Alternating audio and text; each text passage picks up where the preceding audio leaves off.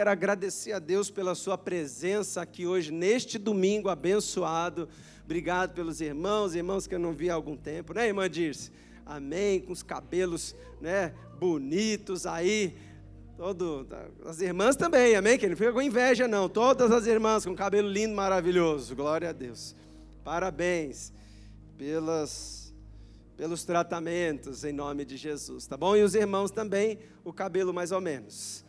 Né? Então, glória a Deus pela sua vida, muito obrigado, que Deus abençoe você. Nesta hora, neste momento, aqui agora, ao meditar sobre o texto do livro de Atos, que nós temos incentivado muito você a ler, a gastar tempo na sua leitura. Irmãos, não tem desculpa de você não ler e ouvir o livro de Atos.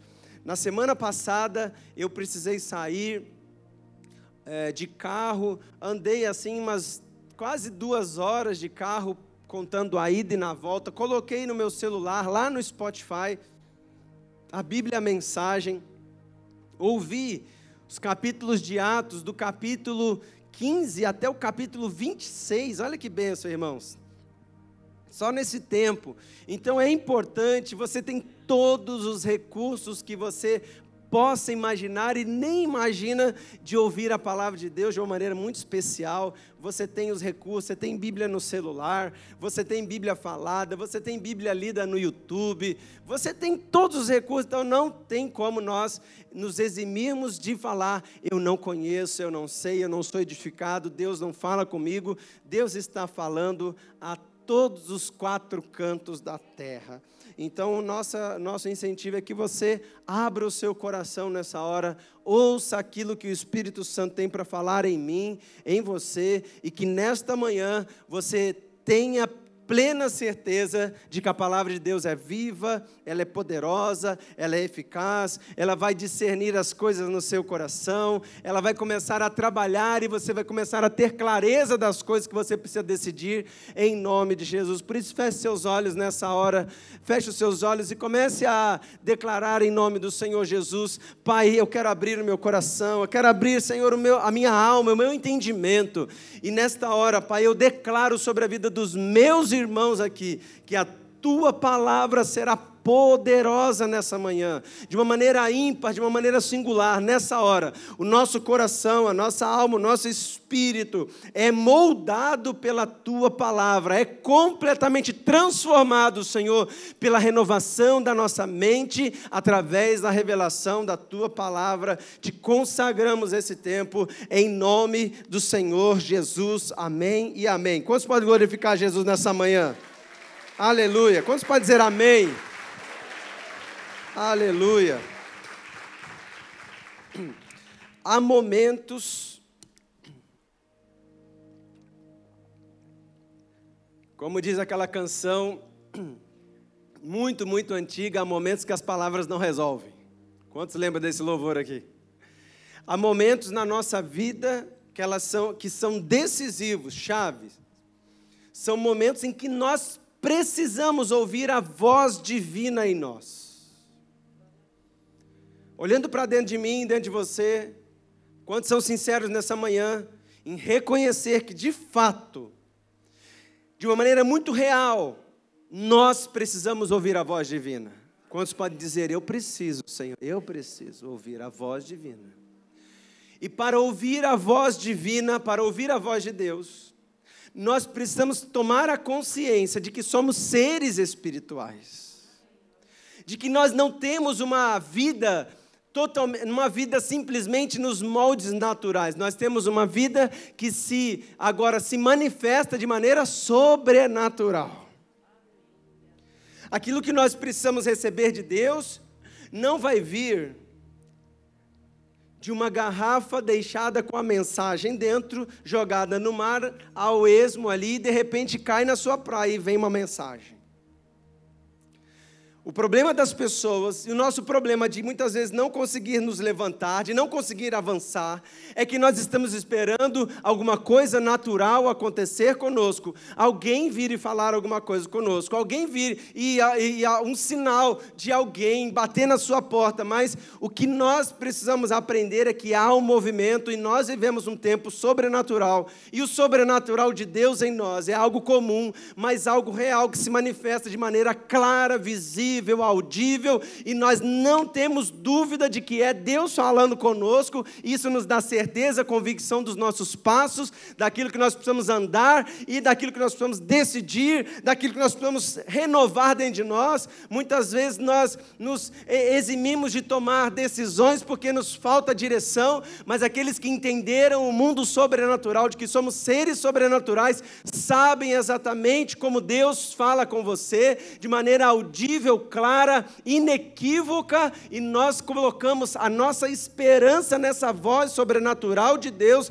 dizendo: Esta é a minha grande realidade, esta é a minha grande verdade, é sobre isso que eu me debruço, é sobre essa rocha que eu me coloco, porque Deus é real, está vivo, Ele fala conosco, Ele ouve as orações, Ele anda conosco, Ele acorda conosco, Ele almoça conosco, Ele toma café com a gente, Ele se manifesta de maneira real, Ele nos dá sonho, nos dá visão, Ele nos dá palavra de revelação, de conhecimento, palavras de sabedoria, Ele nos enche de uma língua diferente, Ele fala conosco diretamente no nosso espírito. Deus é real e precisa fazer parte da nossa vida real em nome de Jesus. Amém?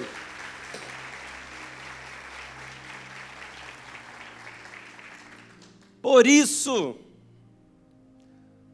todo crente cristão precisa de experiências sobrenaturais.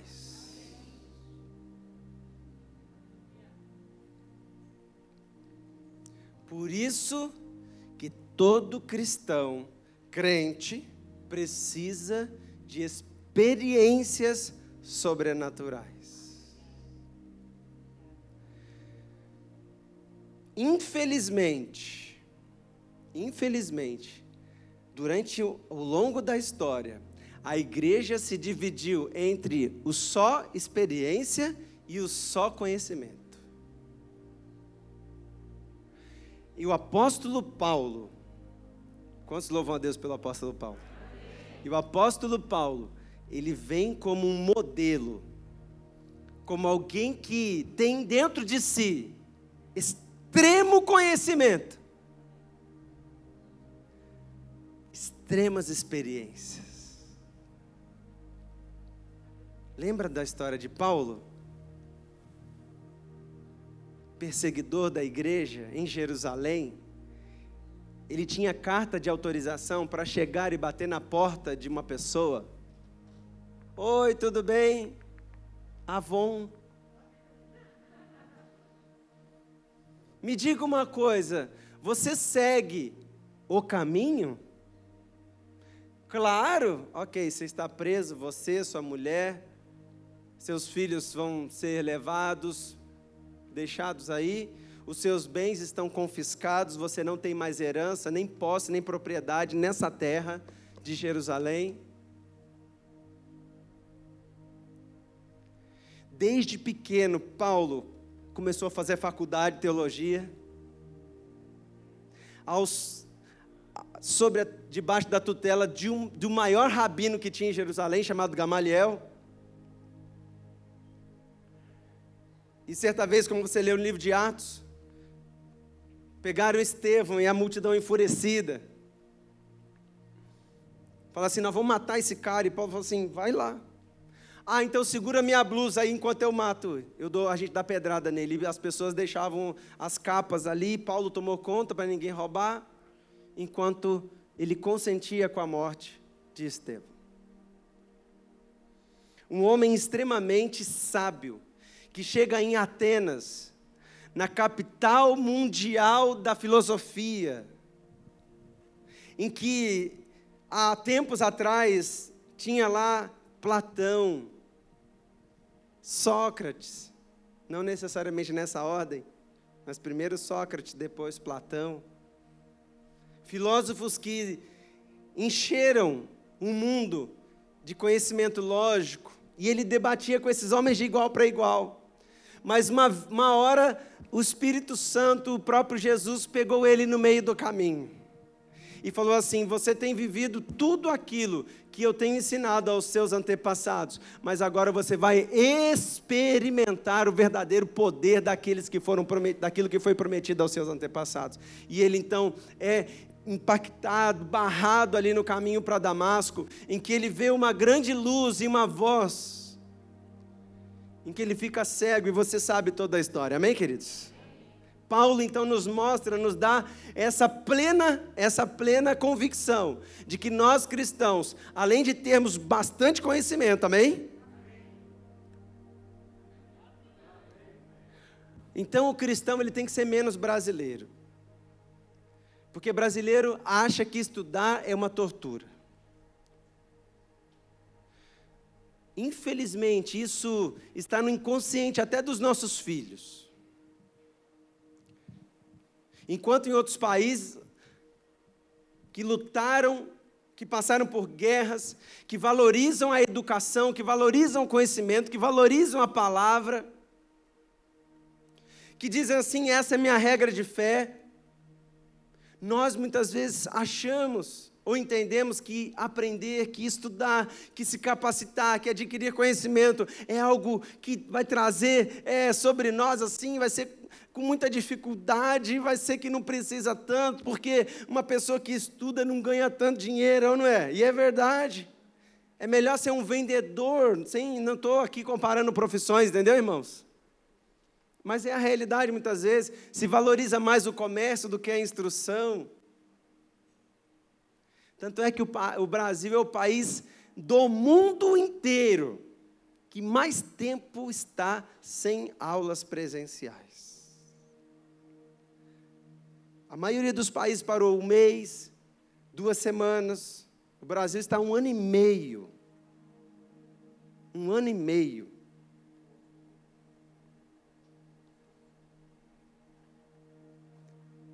Porque a gente acha que ter conhecimento é qualquer coisa, irmãos. Eu, tô, eu sempre falo essas coisas, eu fico meio doidão, entendeu? Preciso voltar, porque a gente sofre isso dentro de casa, dentro da minha casa. Os nossos filhos não, não é que eles deixaram de aprender, eles regrediram. Eles regrediram.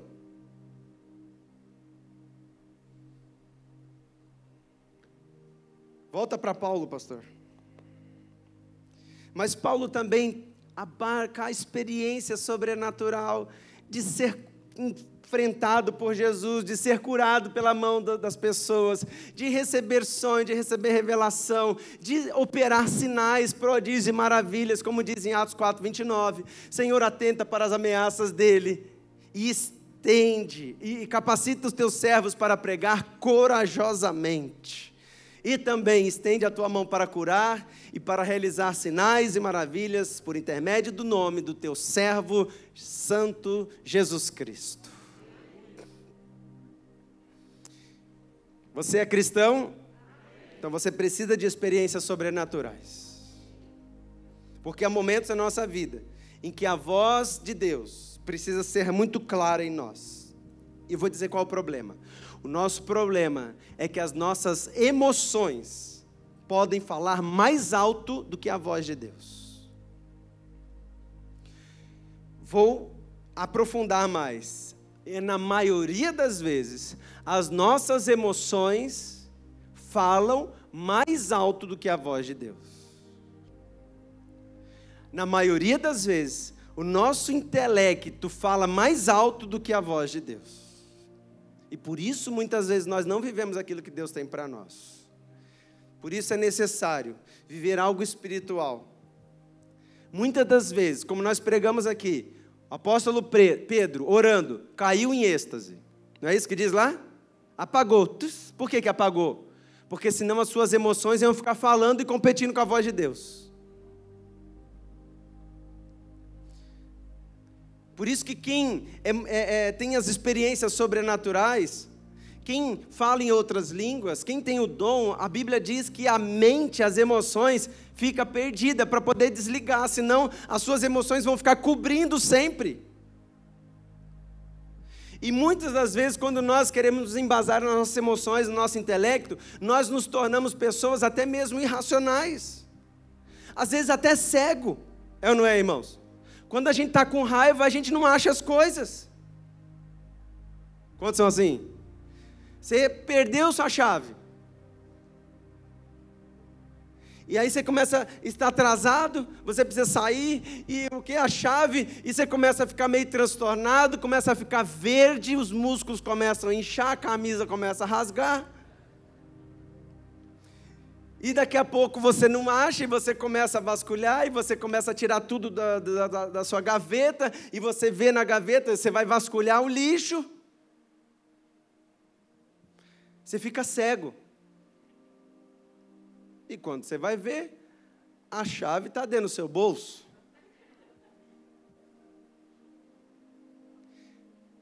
Porque as emoções atrapalham os nossos sentidos. E eu vou dizer para você, muitas, imagina a voz de Deus falando no nosso espírito.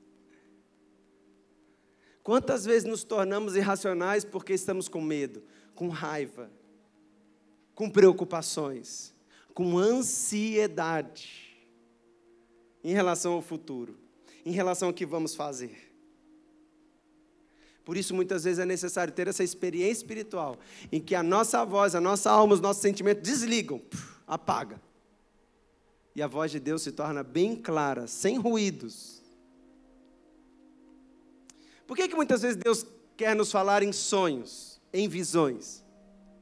Porque quando você está dormindo, a sua mente, as suas emoções às vezes desligam. E Deus tem mais liberdade de falar. Você não vai ficar com medo. Você não vai ficar falando, é um fantasma? Como foram com os discípulos, com Jesus andando sobre as águas. Fico assistindo essas séries do Netflix, agora fica cheio de medo. A rua nossa aqui está com problema nas lâmpadas. Quantos viram isso aqui? Está parecendo uma árvore de Natal. Aí a minha filha, parece Stranger Things. Já estava com medo, né? Você fica assistindo essas coisas. Vamos ler, vamos ler Atos capítulo 18. Paulo estava vivendo exatamente tudo isso que eu falei com você aqui agora. A voz das suas emoções, a voz das suas preocupações, a voz da sua ansiedade estava cobrindo o entendimento de Paulo, que experimentou total conhecimento de Deus e total experiência com Deus. Depois disso, Paulo saiu de Atenas. Eu dei já o panorama todinho para vocês, amém, queridos? E foi para Corinto. Ali encontrou um judeu chamado Áquila, natural do Ponto, que havia chegado recentemente da Itália com Priscila, sua mulher, pois Cláudio havia ordenado que todos os judeus saíssem de Roma Paulo foi então vê-los. E, uma vez que tinha a mesma profissão, ficou morando e trabalhando com eles, pois eram fabricantes de tenda. Paulo era um empresário, entendeu, irmãos? Ele não, empresário não, ele era um prestador de serviço. Ele construía tendas, tendas de pele de animal. E isso dava sustento para ele nas suas viagens, ele poderia trabalhar em qualquer lugar do mundo. Vamos lá. Todos os sábados ele debatia na sinagoga e convencia judeus e gregos. Depois que Silas e Timóteo chegaram da Macedônia, Paulo se dedicou exclusivamente à pregação, testemunhando aos judeus que Jesus era o Cristo. Opondo-se a eles e lançando maldições, Paulo sacudiu a roupa e lhes disse: caia sobre a cabeça de vocês e do seu, e seu próprio sangue. Eu estou livre da minha responsabilidade de agora em diante. Diga comigo assim: de agora em diante. Amém. Deixa aí, só isso, precisa repetir mais não. Eu irei para o gentio. Segura aí o versículo. Neste momento aqui agora, nós começamos a ver a grande transição do livro de Atos, em que o evangelho, que a pregação é dedicada quase que exclusivamente às pessoas que não são judeus. A partir desse momento que Paulo sacode a roupa, fala assim: então, gente, já que vocês estão, em vez de me abençoar, vocês estão me amaldiçoando e tudo que eu falo vocês contradiz, vocês não querem saber, eu estou livre do sangue de vocês. Não vou mais falar, não vou mais insistir. Agora eu vou me dedicar exclusivamente a pregar para os não-judeus. E isso tomou uma forma muito importante para a igreja do Senhor. A igreja de Corinto se tornou então uma igreja é, de referência, um porto, um lugar em que se distribuía a palavra de Deus para todo canto. E Paulo então começou a dar ênfase a este ministério. E as igrejas começaram a ser implantadas, serem é, é, consolidadas em várias partes do mundo. Esta é a segunda viagem missionária de Paulo, a viagem mais longa de Paulo. Depois ele vai ter outra viagem missionária, depois ele volta para Jerusalém e é preso. Mas Deus começa a dizer para ele: você vai pregar, Paulo, não só para governadores, não só para juízes, você vai pregar até para o imperador romano. Por causa dessa decisão de Paulo em começar a trabalhar e dizer assim: olha, o evangelho é para todos. Vamos continuar? Então Paulo saiu da sinagoga e foi para a casa de Tício Justo que era temente a Deus e que morava ao lado da sinagoga. Crispo, olha só que coisa legal, irmãos. O chefe da sinagoga aceitou Jesus. Não é para fazer raiva demais nos judeus, irmão? O chefe da sinagoga creu no Senhor, e ele e toda a sua casa, e, e, e dos coríntios que ouviam, muitos criam e eram batizados. Glória a Deus por isso. Amém? Glória a Deus, está tudo lindo, maravilhoso, não está, irmãos? Paulo brigando com todo mundo que é judeu, falando assim: besta é tu, que eu não quero saber e tal. Ah, não, vai amaldiçoar ninguém aqui não, rapaz. Eu estou livre de vocês, tchau. Vai se converter, mas vocês não querem, mas tem gente que quer e eu vou me dedicar a essas pessoas. E aí o chefe da sinagoga se converte, que alegria, que emoção. E as pessoas da, lá da cidade de Corinto também começam a aceitar Jesus. O negócio começa a ficar quente, mas dentro dele fala assim: bom, e agora? Eu não vou mais me dedicar à pregação dos judeus. Tudo que eu sei, tudo que eu conheço, tudo que eu vivi, tudo que eu pratiquei, tudo que eu adquiri, dentro da cultura judaica. Agora, é nada em relação à cultura dos não-judeus que eu tenho que pregar. O que, que eu vou fazer? Eu recebo ameaça, eu sou açoitado em praça pública, eu sou preso toda hora. Há uma discussão aqui na, na na, no episódio de Paulo que ele começa a jogar dentro de uma sinagoga entre a, o partido dos fariseus e dos saduceus, que o guarda ali, o, o comandante, fala assim: se eu tenho que tirar esse cara aqui agora, que eles vão partir no meio, diz o texto. E quando nós nos deparamos com algo novo, com algo que nós não sabemos, com caminhos que ainda nós não trilhamos, com coisas que tiram a nossa base e solidez de tudo que a gente aprendeu na vida, a gente começa a temer, a gente começa a não saber, a gente começa a deixar a voz das emoções falar mais alto. Quando nós queremos tomar uma decisão, muitas vezes tomar uma, uma decisão que vai trazer novidade de vida para nós, tomar posicionamento, a gente fala assim: como que vai ser? Será que eu vou me dar bem? Será que eu vou me dar mal? O que, que eu vou falar? O que, que as pessoas vão pensar? vou ser morto, eu vou ser preso. E aí, estas vozes em nós começam a abafar, começa a colocar, diminuir o volume da voz do Espírito Santo dentro de nós. É nesta hora que nós precisamos de uma experiência sobrenatural. Ou seja, grava isso que eu vou te falar. Por favor, nos seus momentos de maior aflição, nos seus momentos de maior dúvida, nos seus momentos de maior dificuldades, é neste momento que você precisa buscar a Deus e pedir a Ele para te dar uma experiência sobrenatural, para direcionar a sua vida, acalmar suas emoções e firmar os seus passos. O que, que a gente faz?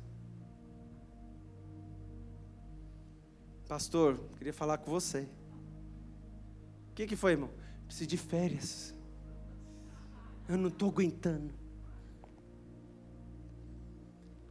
Paulo podia falar assim: ó, tenho trabalhado noite e dia sem descanso. Além de trabalhar, ganhar meu dinheiro, eu tenho que pregar todo dia na sinagoga, eu tenho que ensinar. Ainda tenho que aguentar os caras me amaldiçoando. E tantas coisas. Ai, Senhor, me dá umas férias.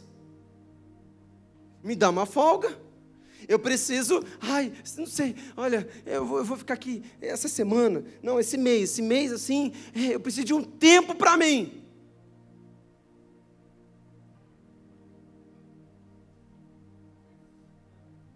Quantas vezes a gente vê crentes, líderes falando isso? Preciso de um tempo para mim. Por quê? Não tem uma revelação, não tem uma experiência espiritual para dizer assim. Certa noite, o Senhor falou a Paulo em uma visão. Diga comigo assim: visão. Se fosse da Marvel, você ia falar mais forte, né? Dos Vingadores lá. Se fosse a série Wanda e Visão, eu ia ficar animado, né? Quantos assistiram? Só eu. Que bom, vocês são santos demais, irmão. Parabéns. Deus abençoe. Mas lá fora o pessoal, eu também assisti, pastor. Vocês são fogo, hein, irmãos? Certa noite o Senhor falou a Paulo em visão. Fala comigo de novo. Visão. O que é a visão? É a capacidade espiritual de enxergar as realidades espirituais. É uma experiência sobrenatural, é ou não é, irmãos? E olha que legal, todos os sentidos de Paulo estavam ligados. Porque a visão falou, amém? Olhos, audição. Ok, irmãos? Dizendo: não tenha medo. Sabe o que Deus fala para todos os profetas, para todos os guerreiros, para todas as pessoas que ele se revela no Antigo e no Novo Testamento? Sabe o que Jesus fala aos seus discípulos quando ele tem uma, uma experiência sobrenatural, quando ele vai andando sobre as águas? Sabe o que ele diz para nós? Sabe o que, que cala a nossa alma, o que, que cala a nossa mente, porque nós raciocinamos e projetamos sempre as dificuldades mais do que as benesses? É ou não é, irmãos? A gente mais pensa que vai dar errado do que pensa que vai dar certo? Quantos são assim?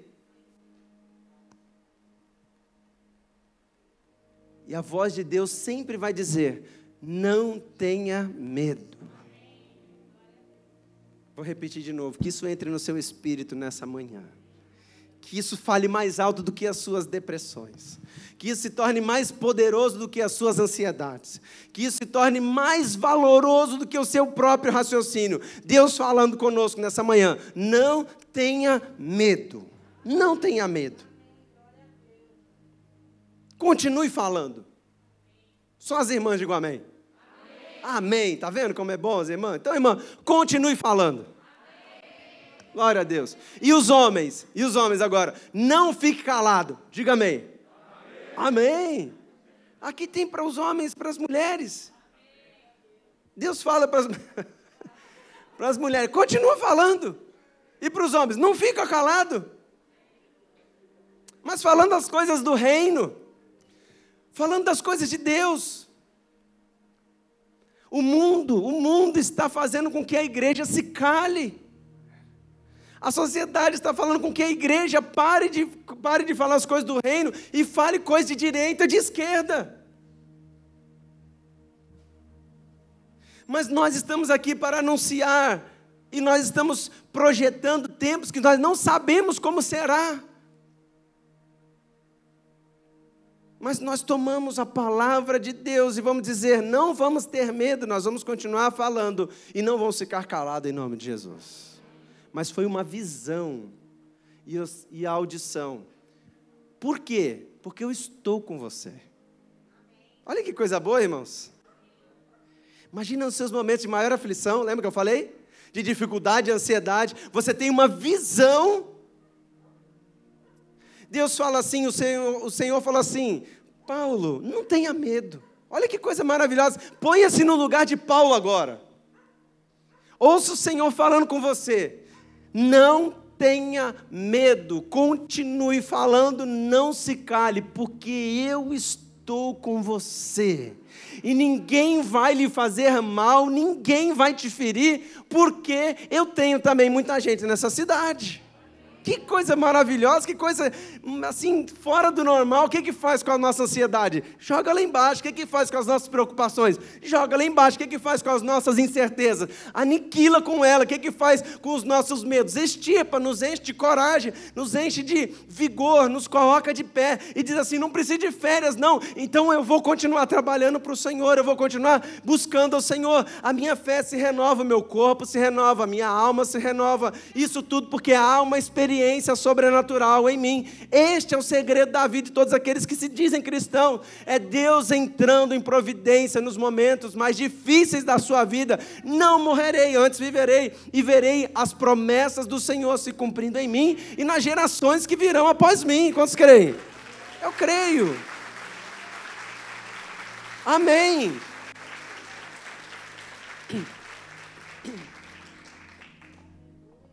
Ah, então Paulo falou. Ah, então é assim?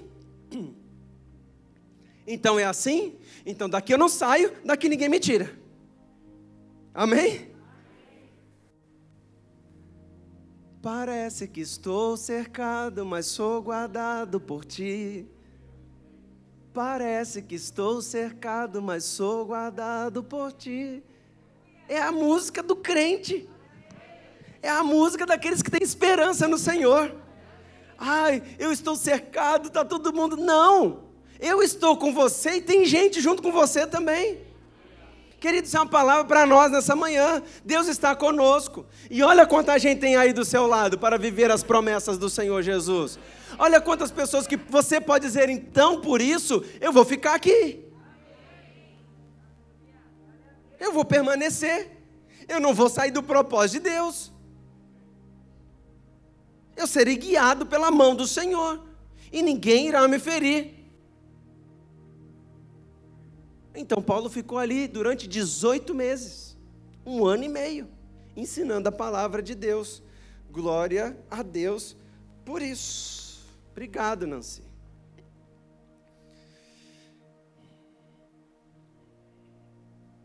Nós somos pessoas espirituais. O Espírito está vivo dentro de nós. O seu espírito, que comunica com o Espírito Santo, ele está vivo pela experiência da renovação e da ressurreição de Cristo. Porque nós temos o espírito vivificado. A grande questão nessa manhã é: como você tem experimentado isto no seu espírito?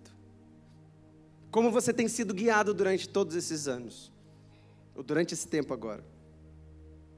Jesus falou que o espírito está pronto, mas a carne é fraca. O espírito está pronto. Olha que coisa boa. A carne de Paulo não estava boa. Mas o espírito estava.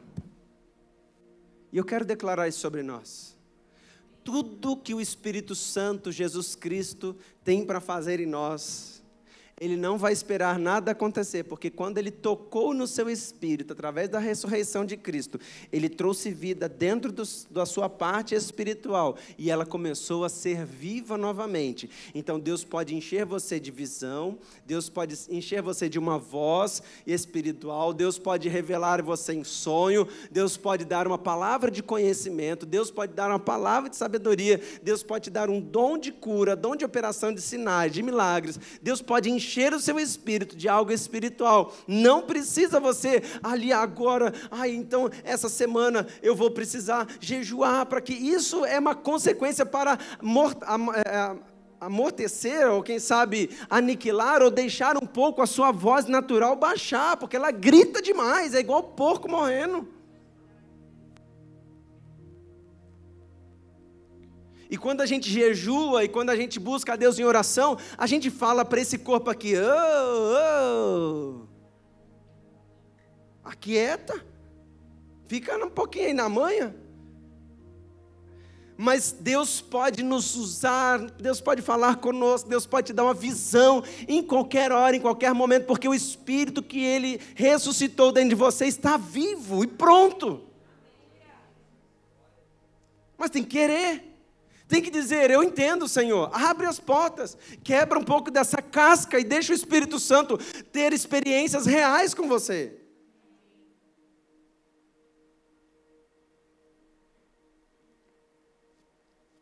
É uma experiência que vai fazer com que as vozes do seu coração sejam diminuídas. Os medos, as incertezas vão sumir. Só assim quando Ele fala no nosso espírito. Eu falei aqui, em algum momento aqui com os irmãos, essa semana, semana passada, nem sei mais quando eu falei. Mas a mente humana faz coisas extraordinárias. É ou não é, irmãos? Extraordinárias.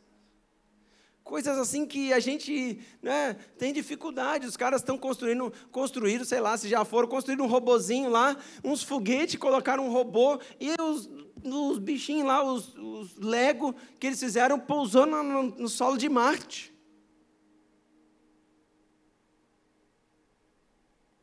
Os caras fazem um celular aí, irmãos. Né? Incrível, coisa.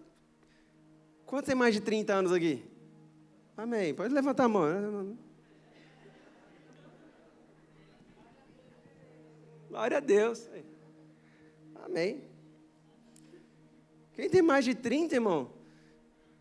Quando você tinha 5, 6 anos de idade, você imaginava hoje você ter um celular? Imagina. Malemar tinha telefone. As pessoas vendiam o carro, a família, os filhos, tudo para comprar uma linha telefônica. Toma esses três meninos aí também junto. Não era assim? Trocava, olha irmãos, Teve muitos, irmão, teve pessoas que trocavam uma casa por uma linha telefônica. É ou não é? Olha só. E hoje? Hoje a criança de três anos já tem um chip. Tem mais chips ativos no Brasil do que cidadão. Seu nome, da última vez que eu ouvi, tinham 250 milhões de linhas ativas para 217 milhões de habitantes. Isso contando aqueles, aquelas pessoas que moram bem no interior, que não tem nem acesso a nada, tem gente que deve ter quatro, cinco celulares, linhas telefônicas.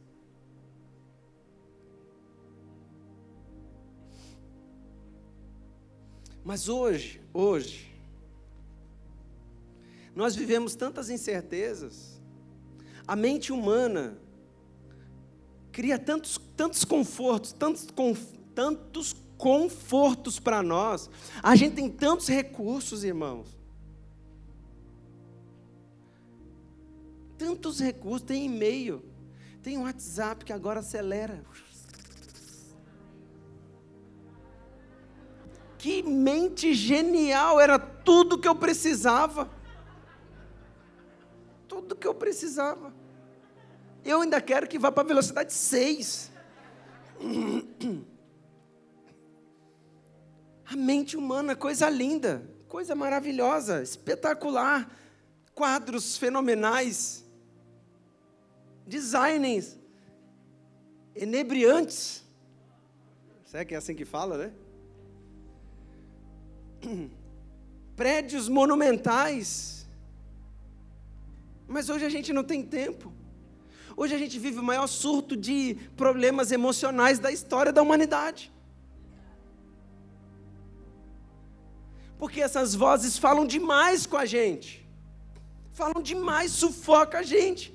É pressão, é conquista, tem que fazer, cuidado, vai tudo detonar. A terceira onda está vindo aí. E nós queremos orar em nome de Jesus para barrar essa terceira onda. Em nome de Jesus. E a gente fica ali, isso fala aqui, e vem o jornal, e vem tanta coisa, e vem aquilo, e a gente fica sufocado, o que, que nós vamos fazer? Nós vamos viver experiências sobrenaturais e isso vai trazer certezas, convicções, vai curar a nossa alma, vai acalmar os nossos nervos, os nossos ânimos em nome de Jesus. Tudo isso porque há um espírito vivo dentro do meu coração, há um ser sobrenatural, espiritual, que foi vivificado em Cristo através da sua morte e ressurreição. Hoje a vida que eu vivo, não vivo mais na carne, mas vivo pelo Espírito Espírito, diz o apóstolo Paulo, para que as coisas da carne fiquem, elas vão se deteriorando mesmo, mas o Espírito em nós se renovam de glória em glória, a imagem de Cristo Jesus, que é espiritual. Quais são as suas incertezas e medos que têm sufocado a voz de Deus, que têm impedido você de ter experiências sobrenaturais? O que, que tem afligido você? Quais são as coisas que têm batido? Sabe por quê, queridos? O apóstolo Paulo, lá em 1 Coríntios 2, de 1 a 5, ele fala isso. Ele diz e fala aos Coríntios, dizendo assim: Olha, eu mesmo, irmãos, diga assim, eu mesmo. Eu mesmo. O que, que Paulo está falando? Gente, vocês acham que eu sou super-herói?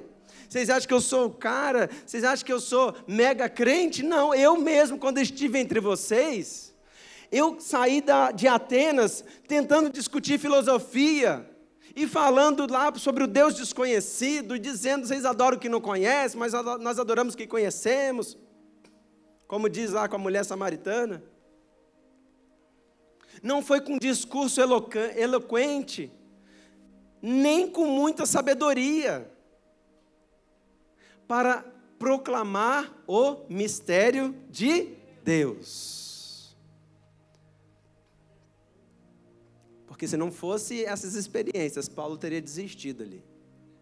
Pois decidi nada saber entre vocês, a não ser Jesus Cristo e este crucificado. Eu desisti. Essas vozes intelectuais dentro de mim estavam sufocando a voz de Deus. Então eu decidi que com vocês nós seremos seres espirituais. E foi com fraqueza. Olha só o que, que Paulo estava sofrendo fraqueza, temor e tremor que estive entre vocês. Eu estava com muito medo. Eu não sabia o que fazer. As coisas estavam muito in... nebulosas. Nebulosa. Hoje eu estou bem vingadores, né? Minha mensagem, minha pregação não consistiram em palavras persuasivas de sabedoria, mas consistiram de demonstração do poder do Espírito. Aleluia. Para quê? Para que a fé de vocês, que vocês têm, não se baseasse na sabedoria humana, mas no poder de Deus. Paulo chega à conclusão, gente, então todo crente, todos os cristãos, toda a igreja, precisa entender que não é a sabedoria humana que vai trazer a calma, o refrigério dentro de nós. Não estou falando que ela não é necessária, estou falando que muitas das vezes as nossas emoções, incertezas, temor e tremor sufocam. Ele está falando assim que maior é o poder sobrenatural de Deus em nossa vida, maiores serão as experiências sobrenaturais, maior efeito terá a vida no espírito do que a vida na mente. E ele diz aqui, eu estou terminando, diga graças a Deus. Graças a Deus. Os porquês. Por que, que Deus fala isso para nós? Por que, que Deus falou isso para Paulo? Por que, que isso foi interessante? Porque a gente gosta dos porquês, é ou não é, irmãos? Aí você fala assim, oh, Fernando e Daniel, não tenha medo. Mas por quê? Não, continua falando, mas por quê? E Deus também tem toda a paciência do mundo, não é, irmãos?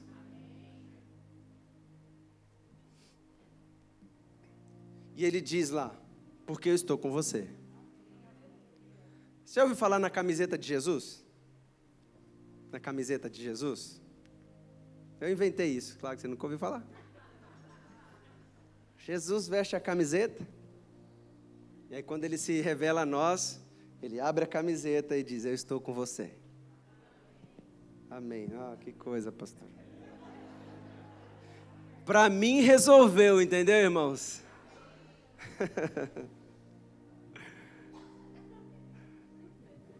Fez todo sentido para mim. Jesus sempre falando comigo: Eu estou com você. Ai, Senhor, mas eu não sei o que, que eu faço, Senhor. A minha alma está angustiada, Senhor, eu estou com medo. Senhor, eu não sei o que fazer. Você sabe que a companhia de Jesus, a companhia de Jesus é tão poderosa, tão poderosa, que até mesmo quando eu passar pelo vale da sombra da morte, eu não vou temer, porque tu estás comigo até mesmo no seu último suspiro terreno, natural, ele vai dizer profundamente no seu espírito: Eu estou com você. Eu não sei o que vai acontecer nessa outra viagem, eu não sei o que vai acontecer aqui em Coríntios, eu não sei o que vai acontecer. Será que eu vou ter que ir para algum lugar? Será que vou me matar, vou me prender? Aquilo que nos consola são os porquês de Deus para dizer: Eu estou com você. Você pode acreditar nisso pela mente, você pode declarar isso pela sua boca, você pode criar uma emoção agora, mas se isso não for uma experiência espiritual que domina as suas, o seu intelecto, que domina a sua alma, que domina as pressões emocionais sobre você, ainda não é uma experiência espiritual.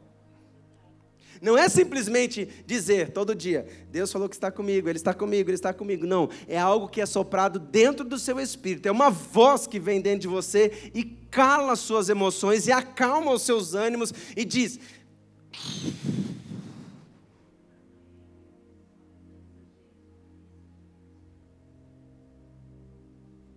Eu estou com você. Continua. Anda para frente, filho. Não para de falar. Esse é o primeiro porquê a mensagem preferida de Deus. E o nome dele chama-se Emanuel. Duas preposições e um substantivo. Deus com nós. Um pronome, desculpa, né? Uma preposição, um pronome, um substantivo. Comigo Deus está. E o seu nome será Emanuel, Deus conosco. Que isso fale ao seu coração. Aleluia. Aleluia.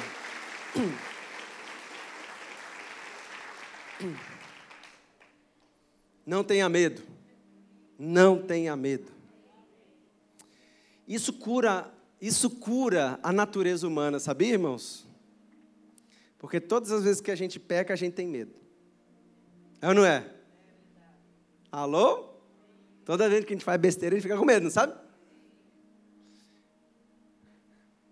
Adão, cadê tu, homem? Senhor, ouvi a tua voz e me escondi, porque tive medo.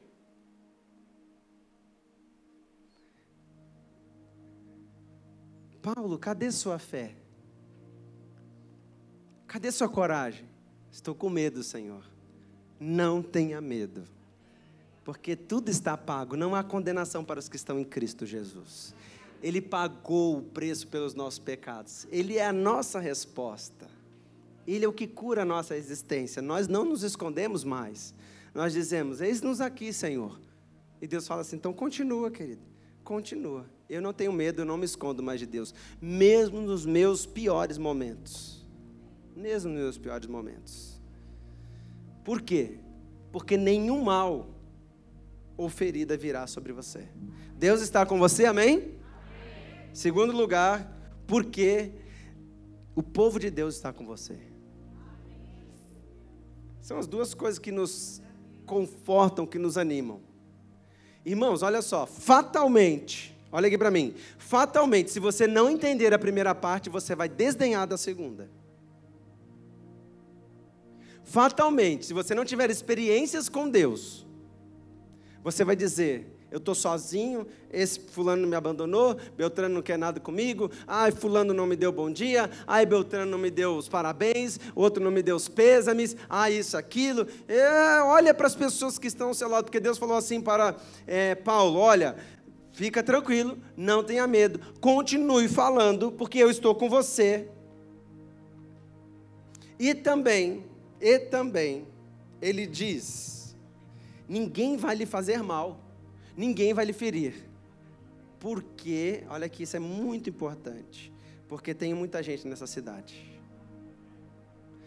Proteção, guarda, cura, vem pelo corpo de Cristo.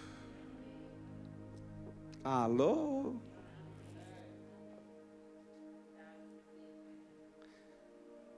Você entende esse mistério, irmãos? os medos internos, os medos internos, as ansiedades, os temores, as fraquezas, são curadas pela manifestação sobrenatural da presença de Deus em nós, dizendo: Eu estou com você.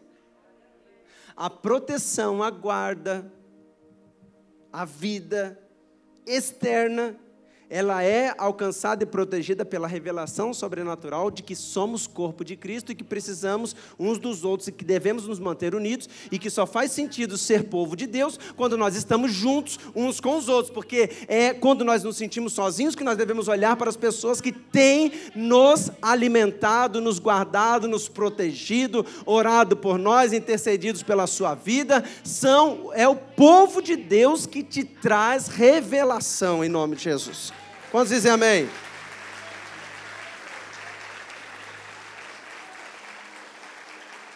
E Deus tem gente para nos guardar. Para de achar que você está sozinho aqui, porque Deus tem preservado muita gente para interceder por você. E eu creio, nós estamos, temos vivido isso constantemente constantemente. Deus tem pessoas, e às vezes as pessoas nem sabem que elas são de Deus, mas elas são, elas estão trabalhando para guardar a sua vida, para abençoar você.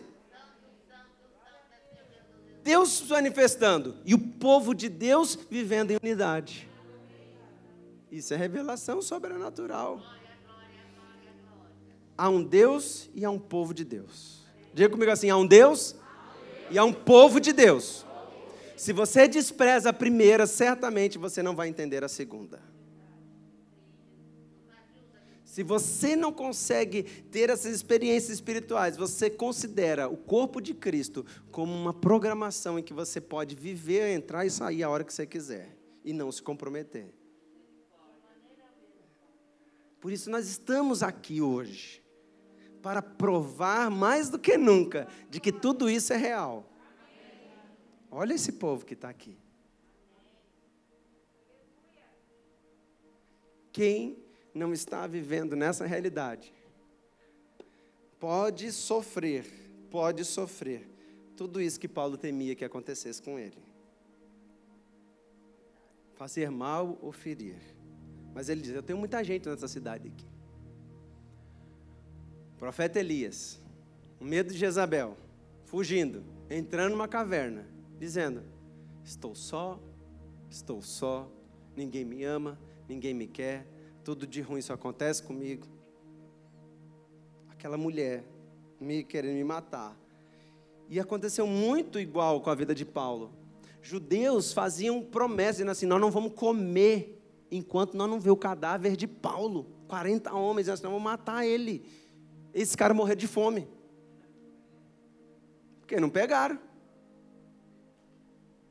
Outros faziam juramento, dizendo: Nós vamos acabar com ele. Mas se você começar a ler como a igreja protegia Paulo, certa vez em uma cidade prenderam os discípulos, o servo dele, Paulo queria ir para cima, os irmãos seguraram: Não, você não vai, cara. Outra vez desceram ele no cesto, para ele fugir. Quando nós entendemos a realidade do corpo de Cristo, nós alcançamos proteção. Então Deus fala para Elias: Você está sozinho, querido? Não, você tem uma missão. Não tenha medo, Elias. Não é isso? Não tenha medo. Eu estou contigo. Ah, mas eu estou sozinho. Não, não, não, não. ainda tem só 7 mil. Só 7 mil só que, que não se dobraram, nem beijaram a estátua de Baal. Deus tem reservado e tem protegido, tem remanescente fiel do Senhor nesse lugar. Tem povo de Deus que vai ajudar uns aos outros, vai proteger. Há um Deus e há um povo. Quem está falando mais alto dentro de você hoje? Qual é a voz que mais se manifesta em você? O que, que faz com que você se acalme nos momentos de maior decisão, incertezas e coisas obscuras que nós estamos para decidir de agora e para frente? E olha o que, que Deus não está falando, o que, que Paulo tem que fazer, não, hein? Ele só está falando como ele deve estar. É ou não é? Coragem, filho. Mantenha o que você está fazendo. Eu tenho coisas para você, daqui a pouco eu vou falar. Mas agora permaneça e viva experiências poderosas em nome de Jesus.